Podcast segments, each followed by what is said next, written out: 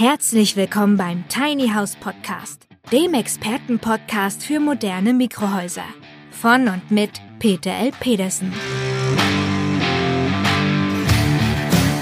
Wir bringen Ihnen die Vorteile von Minihäusern näher und sprechen mit Fachleuten aller Sparten.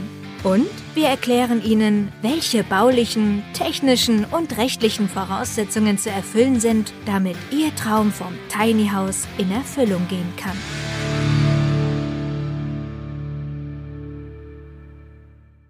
Moin Moin, verehrte Tiny House Enthusiasten. Und heute haben wir einen tollen, hochinteressanten und alteingesessenen äh, Interviewpartner am Mikrofon. Und das ist der Max Green. Moin, Max. Hi, Peter. So, erstmal ganz im Vorwege, wir haben das vorher schon ganz kurz besprochen. Wir sind schon seit Jahren eigentlich parallel im Tiny House Markt und haben uns noch nie persönlich gesprochen. Heute das erste Mal und deswegen, wir haben Premiere. Ja, ich fühle mich, ich fühle mich geehrt und freue mich sehr. Gut, da wollen wir mal sehen, was wir da alles so raus machen. Vielleicht vorab, tu mir einen Gefallen, erzähl mal ein bisschen was über dich, damit die Leute überhaupt wissen, wer du bist, für diejenigen, die möglicherweise deine Veröffentlichungen auch bei YouTube nicht so kennen. Und ich darf noch eines sagen, und das hat mich jetzt persönlich interessiert. Max Green ist ja dein Künstlername, wenn ich das richtig sehe. Du heißt genau. ja Watzlawick, aber bist mit dem Paul nicht verwandt und verschwägert, oder? Nicht verwandt, nein, leider nicht. Oder was heißt leider? Äh, der hat auf jeden Fall ein gutes Buch rausgebracht, ähm, ja. aber wir sind tatsächlich nicht verwandt.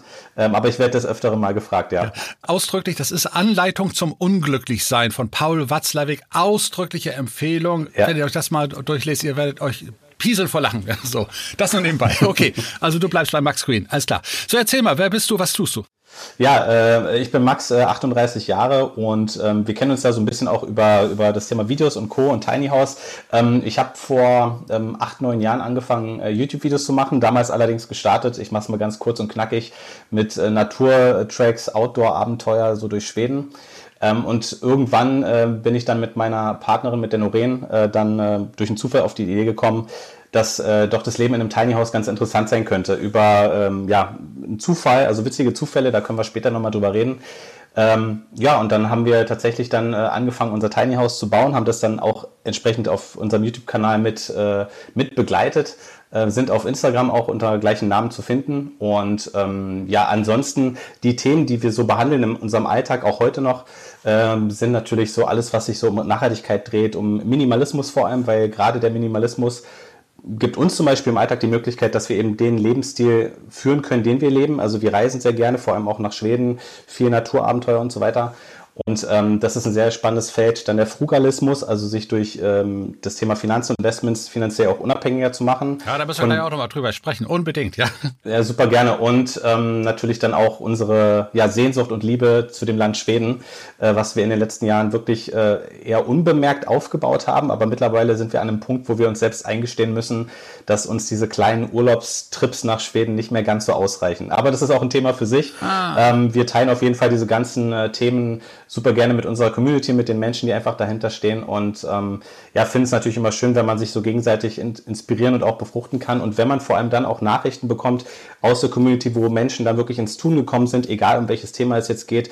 Oder auch äh, jetzt, wenn wir über das Thema Tiny House sprechen, dann auch wirklich Beweisfotos von den Menschen bekommen, die jetzt in ihr Tiny House gezogen sind, wo sie dann liebe Grüße bei uns da lassen. Und das ist für uns natürlich dann erst recht so ein Ding, wo wir sagen, hey, äh, da hat es dann doch irgendwie gefruchtet, ja, dass das Anschauen Anschauen unserer Videos und ähm, auch dem gegenseitigen Austausch. Wenn, wenn du jetzt sagen würdest, du nimmst einfach mal die Zahnbürste unter den Arm, um nach Schweden abzuhauen, hat das einen tieferen Sinn, weil du bist ja so ein, erlauben mir das sagen zu dürfen, so ein bisschen Hans Dampf in allen Gassen. Du hast auf deinem Shop Angebote, bitte Bambus Zahnbürsten, Rasierhobel und Po-Duschen. Wie passt das zum Coaching mit Tiny Houses zusammen? Erklär mir das bitte mal. Ja, also wir sehen das alles so ein bisschen als Kreislauf. Also Tiny House hat ja auch sehr viel mit Minimalismus zu tun, auch einer, ja. einer gewissen Lebenseinstellung, für die man natürlich auch Feuer und Flamme sein sollte. Aber äh, damit verbunden nach, natürlich natürlich auch eine nachhaltige Lebensweise. Und wenn wir jetzt von Nachhaltigkeit sprechen, kommen natürlich dann auch äh, entsprechend die Produkte mit rein, die wir im Alltag so nutzen. Und klar, Plastikzahnbürste, die haben wir jetzt seit zehn Jahren schon nicht mehr äh, ähm, äh, in Nutzung. Äh, dann so ein Rasierhobel aus Holz und Edelstahl oder die Po-Dusche, die dann auch am Ende wieder dann äh, den, den Konsum von Klopapier einspart, weniger Wasser verbraucht. Also das sind alles Dinge, die in irgendeiner Form einen nachhaltigen Effekt haben in unserem Alltag.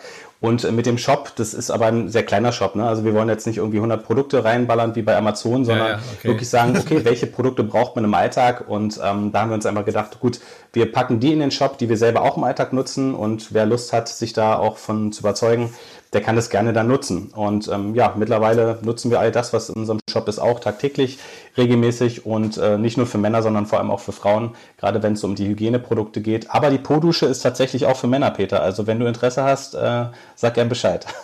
Ich wollte mir eigentlich noch mal so eine japanische Dusche besorgen, die ja grundsätzlich nicht mit Papier arbeiten. Aber das sollten wir jetzt mal nicht so sehr ausgiebig diskutieren, sonst fragen die Leute, wie bekloppt wir beide zusammen sind. Machen wir separaten, äh, separaten Call nochmal. Aber nein. Äh, Pro-Hygiene. genau, dann machen wir noch einen Zahnbürsten-Podcast auf. Ja. Okay. Max, du bist selbst in ein Tiny House eingezogen, hast das Ganze hinter dich gebracht im positiven Sinne, bist allerdings äh, nicht mehr im Tiny House wohnhaft. Was ist da los gewesen? Ganz genau. Äh, ja, also ich weiß nicht, ob du unsere familiäre Situation kennst. Wir haben insgesamt, also gemeinsame zwei Kinder. Insgesamt habe ich drei Kinder, eine, eine Tochter aus älterer Beziehung, das ist die Emma. Ah. Die ist, äh, wird bald jetzt sieben Jahre alt, geht schon in die Schule. Also die, wie die Zeit rennt, das ist wirklich verrückt. Ähm, und unsere damalige äh, familiäre Situation war ja so, dass Noreen und ich uns für das Tiny House entschieden haben. Dann äh, war es dann äh, im Bau. Und als es fertig wurde und wir auch eingezogen sind, kam dann unsere, ähm, unsere gemeinsame Tochter zwei Monate nach dem Einzug auf die Welt. Ähm, und damals hätten wir natürlich dann auf die Idee kommen können, okay, äh, wir, wir wussten ja auch während der Bauphase, oh, da ist jetzt ein Kind unterwegs. Hm, hm, und hätten dann auch sagen können, ah, nee, äh, wir brechen das ganze Projekt ab und ziehen zurück in eine Wohnung. Aber wir haben einfach gesagt, nee, wir ziehen es durch, weil wir einfach Bock drauf haben, weil wir wissen wollen, welchen Effekt es auf unser Leben hat ja. und weil wir auch von Natur aus sehr abenteuerlustig sind und auch gerne mal unseren, unseren Mut herausfordern, äh, sind dann halt eingezogen, haben dann Jahr für Jahr drin gewohnt und bevor wir ausgezogen sind, ähm, kam dann natürlich auch ähm, ja, ein halbes Jahr bevor, bevor wir ausgezogen sind, unser Sohn auf die Welt.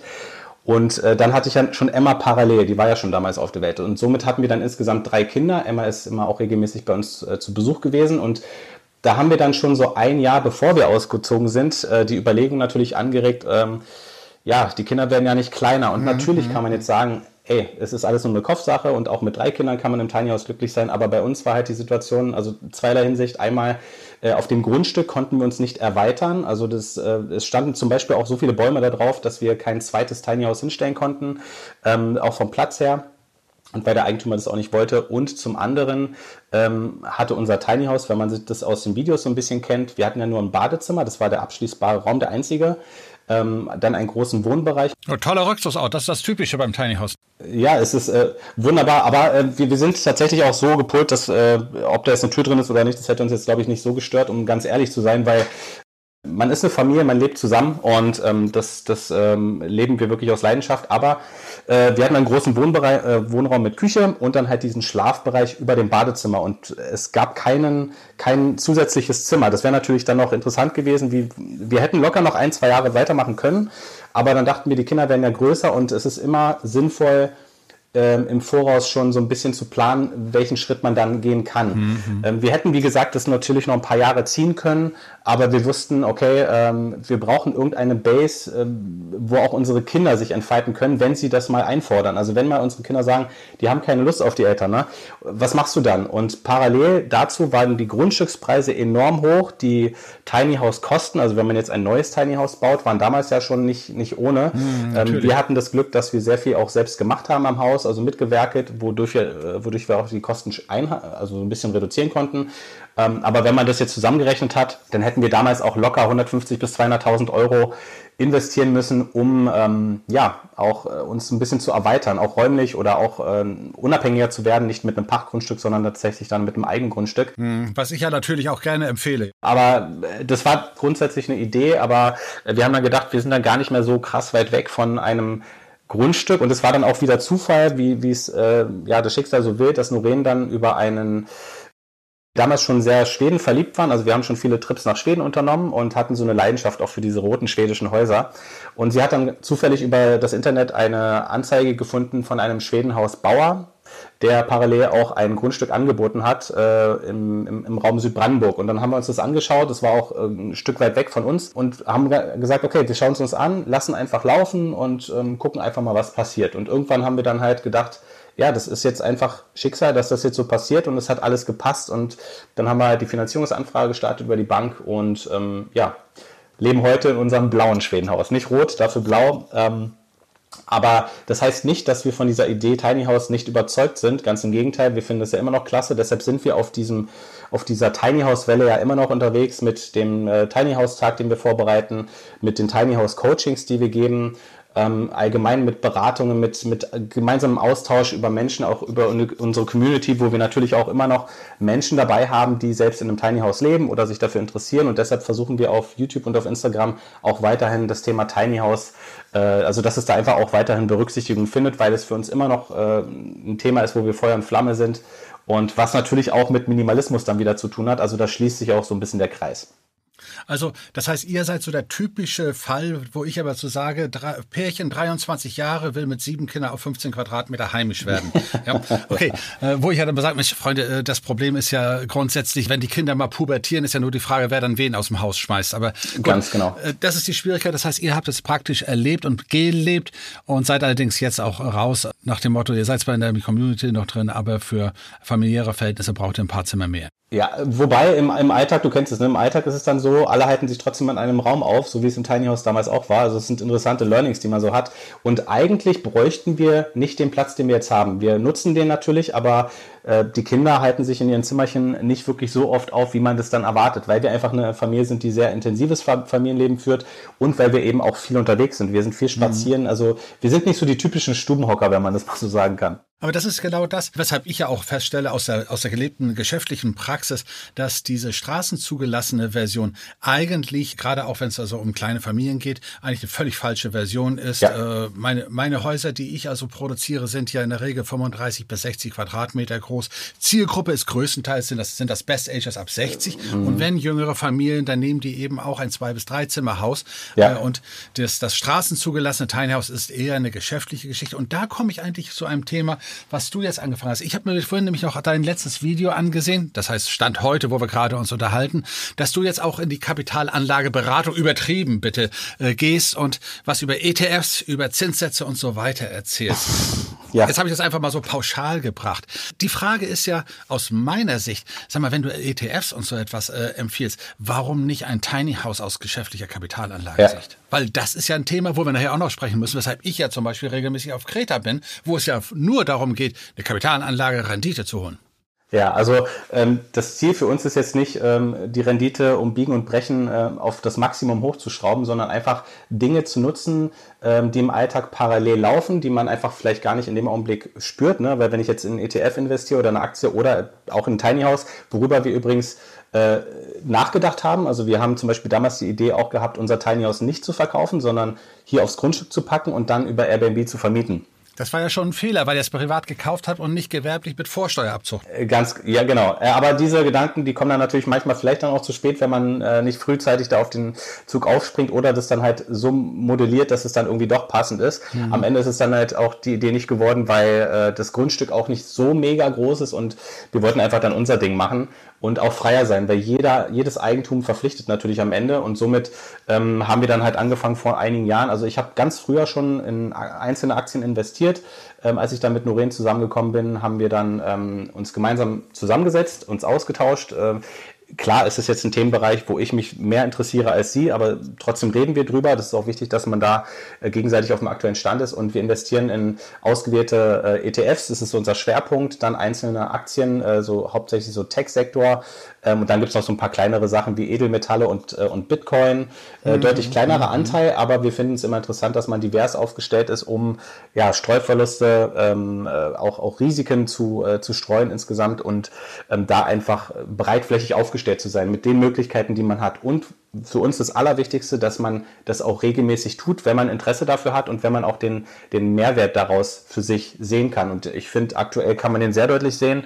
Der Markt entwickelt sich sehr positiv, kann natürlich auch wieder runtergehen, aber sich da vielleicht emotional auch nicht so lange aufzuhalten, sondern zu sagen, ich investiere einmal, mache vielleicht einen Sparplan fix und lass das Ding dann einfach laufen und nehm, lass mich da nicht so mitreißen von diesen Emotionen, ne? hoch, runter, das, das kann den ganz schön verrückt machen, äh, wie ich es im Video auch erwähnt habe. Und ähm, da ist es tatsächlich immer aus meiner Sicht sinnvoll, wenn man einmal investiert, mhm.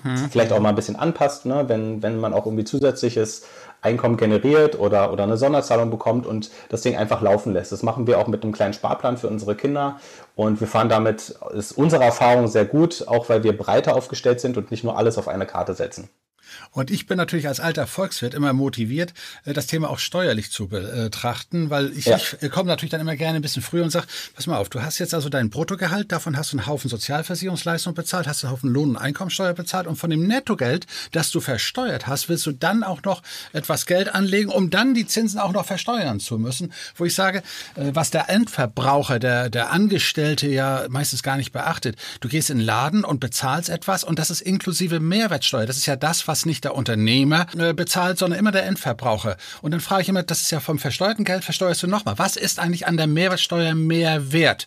Und dann gucken die Leute mich immer völlig baff an, sag ich, ja, 19 Prozent bezahlst du nur, weil du so doof bist, Angestellter zu sein. Wärst du nebenbei noch gewerblich, hättest du Vorsteuerabzugsfähigkeit. Und so viel Zinsen ja. kriegst du mit keiner einzigen Anlage, über die Steuern nachzudenken, Steuervermeidung oder gewerbliche Schienen. Deswegen sage ich auch, im Menschen Tiny House sollte man nicht also privat kaufen, sondern mit Vorsteuerabzug für die Vermietung. Dann hat man schon mehr gespart, als man jemals mit Zinsen hinkriegen ja, kann. Definitiv. Das ist meine Denke. Also da gehe ich natürlich immer einen Schritt nach vorne noch. Aber das ist natürlich dann ein ganz anderer Ansatz. Da gebe ich dir recht. Aber das ist ein Themenbereich, da kann man sich tatsächlich echt äh, drüber unterhalten, dass man zumindest auch mal davon gehört hat und dann für sich eine Entscheidung trifft, ob das jetzt was ist, wo ich tiefer reingehen möchte. Du bist jetzt Richtung Schweden unterwegs. Wir sind, also wir dividieren uns gerade auseinander. Ich gehe Richtung äh, Süden, du Richtung Norden. Ich komme ja gerade gestern aus Kreta, von Kreta wieder zurück. Was ist da los oben in Skandinavien? Was äh, habt ihr dort so bisher an Erlebnisse und ist das nur ein Bein oder schon das zweite, was ihr darüber zieht? ähm, also wir haben ja, wir haben ja unser Schwedenhäuschen, unser blaues hier gerade gebaut. Also vor zwei Jahren ist ja noch relativ frisch alles und ähm, dann habe ich ja noch meine älteste Tochter hier aus, aus, aus einer alten Beziehung, äh, die, die auch regelmäßig bei uns zu Hause ist. Und da muss man natürlich schon äh, gut überlegen, welche Schritte man geht, gerade wenn es jetzt über so eine Auswanderung geht oder um eine Auswanderung. Ähm, Schweden an sich hat uns die letzten Jahre sehr viele gute Zeiten beschert. Ähm, anfangs war es so, das war auch eines der ersten Videos. Gerade über, während Corona, nicht wahr? Äh, unter anderem Corona, ja. Also angefangen äh, hat es tatsächlich mit so einem kleinen Outdoor-Trip mit Kumpels, eine GoPro mitgenommen. Dann habe ich so ein bisschen was aufgenommen, so als kleines Andenken bei YouTube hochgeladen und wollte gucken, was passiert. Und dann kamen mal so die ersten Kommentare. Und das waren so die ersten Berührungspunkte mit Schweden. Hm. Ähm, als ich dann, äh, oder Norin äh, und, und ich dann, äh, als wir dann Paar waren und dann zusammen durchs Leben gegangen sind, haben wir dann auch einfach mal gesagt, komm, lass uns mal nach Schweden gehen, ähm, ganz unbefleckt und äh, haben dann wirklich immer eine gute Zeit gehabt, vor allem auf Öland. Öland ist so eine kleine vorgelagerte Insel neben Kalmar. Ja. Ähm, eine traumhafte Zeit gehabt und da muss ich auch sagen, wir waren, wie du gerade sagst, durch Corona motiviert, kann man eine Meinung haben, wie man möchte, aber äh, als empfohlen wurde, dass äh, die meisten Menschen doch lieber zu Hause bleiben sollen, Kontakte meiden und so weiter, mhm. da war mhm. unser Drang, also die, die größte Sehnsucht, die wir damals hatten, einfach raus. Also wirklich raus aus Deutschland. Super. Ähm, ja. Wirklich Kraft, Energie wieder tanken, mal so einfach zu einem normalen, neutralen Menschenverstand greifen und ähm, haben dann auf Öland wirklich die beste Zeit äh, unseres Lebens bisher dort verbracht mit Freunden über einen Jahreswechsel. Du musst jetzt vorsichtig sein. Also gerade wenn du jetzt diese Worte bringst, nicht, dass du gleich wieder in die rechte Ecke kommst, nur weil du so eine Sprüche bringst. Also ganz, ganz vorsichtig nein, jetzt. Bin, nee, ich bin tatsächlich da. nein, nein, sei, sei beruhigt. Aber ich bin halt, ich sehe das locker. Ich, ja, ich auch total. Also ja. ich finde, man sollte jede Meinung ja. respektieren und äh, man kann ja auch ja, äh, äh, einige Themen auch äh, totschweigen oder tot diskutieren. Aber ich finde, man sollte auch seinem Bauchgefühl äh, folgen und wenn man einfach das Gefühl hat, dass es einen irgendwo hinzieht, äh, und man es aber ignoriert, dann wird man ja unglücklich im, im Leben und im Alltag. Und da haben wir einfach gedacht, hey, wir wollen raus und das war wirklich eine gute Zeit, äh, sind dann zurück, wieder schön äh, Energie geladen und dann ging es dann weiter. Und ähm, wie das halt mit der Sehnsucht ist, äh, haben wir dann mit der Zeit auch die Anzahl der Reisen, die wir pro Jahr dort unternommen haben, immer weiter gesteigert. Ja. Mittlerweile sind wir so fünf bis sechs Mal dort ähm, und gucken uns auch unterschiedlichste Gegenden an, meistens jetzt auch so in Ecke Göteborg, also Richtung Westküste. Ja, bekannt. Ähm. Dann genau, Jönköping, also so Mittelschweden, aber alles immer noch im Süden, also der südlichere Zipfel, sage ich mal, von Schweden. Und äh, da, wo es interessant wird, ist tatsächlich so die Gegend, wenn du jetzt äh, in Trelleborg ankommst mit der Fähre, meistens nehmen wir so von Rostock nach Trelleborg die Fähre, geht immer sechs Stunden, ähm, dass du so zwei bis drei Stunden mindestens Richtung Norden fährst mit dem Auto und dann hast du die ganzen landwirtschaftlichen kahlen Felder dann erstmal so hinter dich gelassen. Da geht dann so gehen die Waldregionen dann so langsam los. Und richtig schön ist natürlich Wärmland. Wärmland, so die Ecke, wo es dann so nach Norwegen rüber schwappt. Äh, landschaftlich unglaublich schön, sehr wild. Und also wenn man das möchte, wenn man sich danach sehnt, nach mehr Ruhe, dann ist es etwas, was man sich tatsächlich mal angucken sollte. Und ähm, ja, wir sind tatsächlich gerade am überlegen, ähm, welchen Schritt, also wie ein Schritt nach Schweden aussehen kann, der einfach über diese kleinen Urlaubstrips hinausgeht, die wir bisher unternommen haben. Und dadurch, dass uns die Sehnsucht einfach nicht loslässt und sie von Tag zu Tag größer wird, ähm, ist es etwas, wo wir uns auf jeden Fall in Zukunft ähm, ja, weiter ausdehnen möchten. Also Skandinavien ist sowieso eine tolle Region. Ich bin der gebürtiger Däne. Insofern kenne ich natürlich die Ecke auch sehr, sehr gut. Ich bin auch viel in Malmö, auch Richtung Göteborg unterwegs gewesen. Und das mhm. ist schon eine faszinierende Ecke. Aber die Parallelen sind ja völlig irre. Ich war letztes Jahr fünfmal auf Kreta. Und übrigens nicht irgendwo im Norden, wo dann Halligalli ist, ich sag mal die, die touristische Region, sondern im Süden. Wenn ich, äh, ich bin ja gestern nur von, von Kania gerade zurückgekommen, dem zweiten Flughafen auf Kreta. Und ich fahre dann auch anderthalb Stunden in den Süden, also abseits der touristischen Ecken. Und da ist natürlich auch genau das, was du sagst, nur eben auf Kreta, dass es dann wirklich angenehmer ist. Das Wetter ist klasse, die, die Gegend ist irre. Ich mache da Videoaufnahmen und ich bin völlig begeistert. Ich nehme dann meine Drohne mit. Das ist das nächste, was ich dann, woran ich Spaß habe. Wollte ich fast sagen, ja, lohnt sich ja. Ach, Wie groß ist denn Kreta, wenn ich fragen darf? Bitte? Wie groß? 220 Kilometer ja. Ost-West-Ausdehnung. Äh, und, ah, okay. und also das ist wirklich ja eine riesige Insel. Man geht ja, man mutmaßt ja, dass Atlantis äh, als Hauptinsel und Königsinsel, dann also mit dem Thema Santorin als Königsinsel, das ist alte Atlantis ist, weil Homer hat natürlich, wie die Griechen alle, äh, immer übertrieben. Das Komische ist, dass die Maße, die Homer seinerzeit zu Atlantis brachte, nur um ein Zehnfaches größer sind als die Inseln Kreta und Santorin. Und das ist das Irre. Und man merkt diese mystische Gegend. Wir haben dort ein ja. kleines Dorf, äh, wo wir jetzt auch unsere Kunden mit Kapitalanlage Tiny Houses hin motivieren. Und äh, die sagen alle Menschen, das Wetter ist nicht nur gut, da gibt's Internet. Und ich merke das ja selbst. Meine Gespräche führe ich dort, als wenn ich zu Hause wäre. Was soll ich dann also hier noch in Deutschland? Ja, ich mache mein Geschäft genauso auf Kreta weiter, obwohl ich gar nicht da bin. Ja. Warum bist du dann in Deutschland? Also noch? Im März geht's wieder zurück, also nach Kreta. Also äh, letztes Jahr, wie gesagt, fünfmal. Dieses Jahr ist schon viermal geplant. Es wird wahrscheinlich noch ein fünftes Mal. Also äh, es nimmt doch jetzt langsam aber sicher deutlich zu. Äh, und wir werden auch wieder öfter dann noch hingehen. Ja, weil mir ist nämlich was aufgefallen, ohne dich jetzt unterbrechen zu wollen, aber ähm, ich kenne einige Kandidaten so in, in, in der Riege, die, also die, die sich grundsätzlich auch dafür interessieren, also für den Finanzbereich, aber vor allem auch ähm, in anderen Ländern gerne unterwegs sind, ähm, ja. aber trotzdem immer noch in Deutschland leben. Und dann frage ich mich immer so, wenn die so sehr ähm, davon schwelgen, wie, wie schön es in dem oder dem Land ist, warum sind sie dann noch in Deutschland? Oder wenn sie sich zum Beispiel beschweren über gewisse Dinge, die hier vielleicht nicht so rund laufen wie im Ausland oder nicht so gut, ähm, dass sie dann trotzdem noch in Deutschland leben ich denke mal, einige Vorteile wird Deutschland natürlich dann trotzdem haben, sonst wäre man schon längst einen Schritt äh, rausgegangen. Sicherlich, ja, ähm, klar. Aber, aber das ist dann immer so ganz interessant. Das sind dann immer so ähm, Gedanken, die ich mir dann so mache, so, ne, warum, warum reden sie dann so, so drüber und, und schwelgen so in, in Faszination und äh, dann gehen sie dann doch nicht diesen entscheidenden Schritt, weil vielleicht doch der Mut fehlt oder weil man vielleicht doch irgendwie bequem ist oder hier doch Benefits hat, die man im Ausland dann doch nicht hat. Ne? Also meine Zielgruppe ist natürlich gerade was, also nicht der, der klassische Auswanderer, der da runterzieht und sagt, jetzt will ich da mhm. meine Rente verleben, sondern sind diejenigen, die in Deutschland äh, gutes Geld verdienen und sagen, ich habe ein steuerliches Problem, es gibt Lösungen. Einige gehen dann immer noch auf Photovoltaikanlagen. Ich sage, das ist ja kalter Kaffee, mit dem Tiny House ist man viel, viel spannender dabei. Und die dann sagen, komm, ich möchte investieren und ich möchte möglicherweise einen Teil äh, Kapitalanlage, aber auch eine private Nutzung. Und dann kommt einfach der Effekt, wie es wahrscheinlich auch bei euch ist, dann geht man öfter und öfter mhm. mal ins Ausland und stellt fest, es ist doch noch angenehmer. Aber guck mal, wir leben ja auch nun seit äh, 16 Jahren in Mecklenburg-Vorpommern. Und übrigens äh, zur Corona-Zeit, wo es auch noch ganz äh, kurz erwähnt sein sollte, war es ja auch bei uns hier die besondere Geschichte. Unsere Landesregierung in Mecklenburg-Vorpommern hat ja nun auch Freizeitanlagen geschlossen und auch Grenzkontrollen eingeführt, wo viele hier im Osten sagten, die Welt ist ja ganz komisch. Früher durften wir nicht raus und jetzt dürfen wir nicht rein. Ja, ähm, Verrückte Zeit heute, ja. Ja, das ist ein bisschen besoffen, ja. Da wäre ich natürlich auch gerne lieber in Schweden oder auf Kreta gewesen. Aber auf Kreta hat man es auch ein bisschen lockerer gesehen. Also das kann ich im Nachhinein sagen. Hast du mal, aber gut. Hast ja. du mal so, so ein, so ein Rechenbeispiel? Also wenn, wenn sich jetzt jemand, äh, keine Ahnung, für ein Tiny House interessiert auf, auf Kreta, einfach mal so ein Basic-Mittelwert äh, rausgehauen, äh, dass man mal so ein Gefühl bekommt, ähm, womit man da so kalkulieren kann.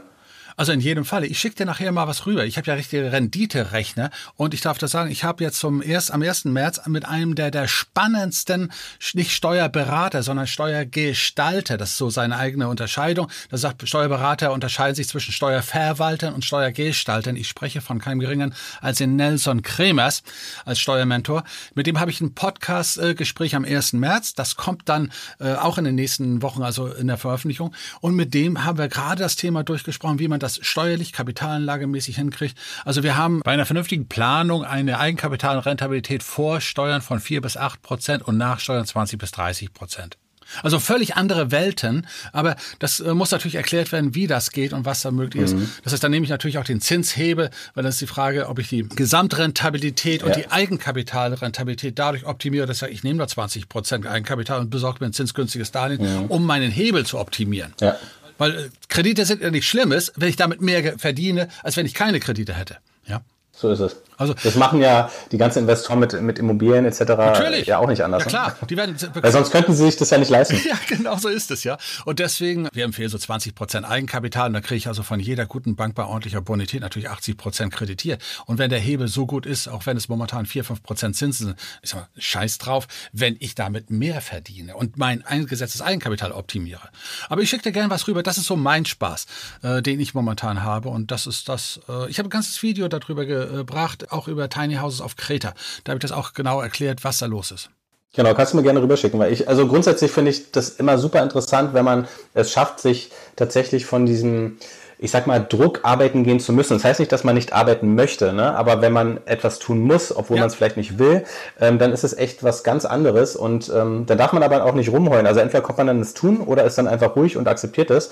Aber ich finde es super spannend, wenn man sich damit einfach beschäftigt, wenn man auch ein Gefühl dafür hat, dass man selber etwas beeinflussen kann. Das ist äh, gerade in der heutigen Zeit super wichtig. Unabhängigkeit, äh, mehr Freiheit, also mehr das Gefühl von Freiheit. Die komplette Freiheit hat ja niemand von uns, aber man kann sich schon sehr, sehr weit ausdehnen ja. und sie auch selber leben, auf jeden Fall. Also ich finde es ja spannend, nun werde ich ja gerade übernächste Woche, ja, in der nächste Woche werde ich ja nun also 66 Jahre alt und äh, es gibt ja Leute, die haben schon mit 18 das Maßband, wann werde ich jetzt also äh, 65 und wann, äh, äh, wann lasse ich dann den Hammer fallen und ja. ich muss so sagen, mich fragen sie auch, aber gehst du nicht in Rente? Sag ich, habe ich keine Zeit zu, geht nicht.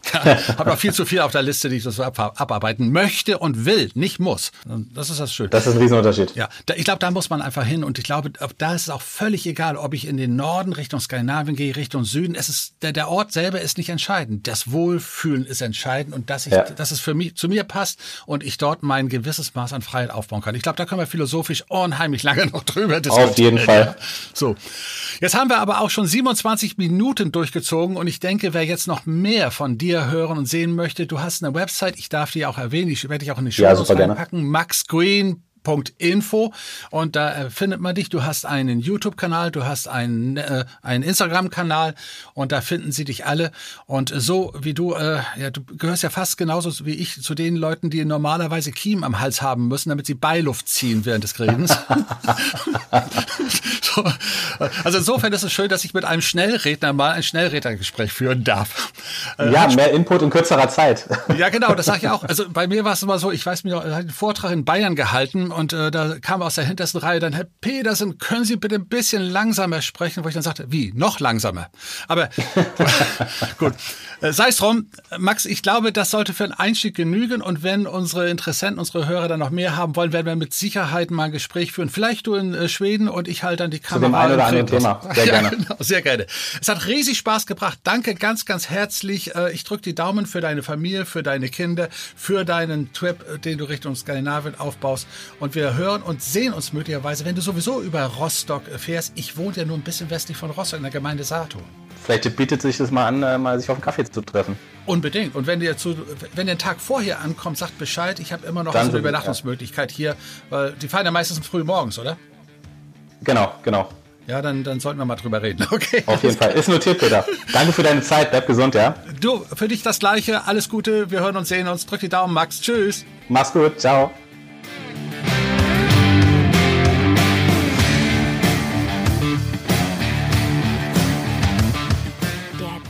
House Podcast ist eine Produktion der Berufsakademie Mecklenburg-Vorpommern in Zusammenarbeit mit der Rolling Tiny House GmbH. Wenn Sie mehr zu den Tiny Houses wissen möchten oder in einem Mini-Haus einmal Probe wohnen wollen, dann schauen Sie doch einfach auf www.rolling-tiny-house.de.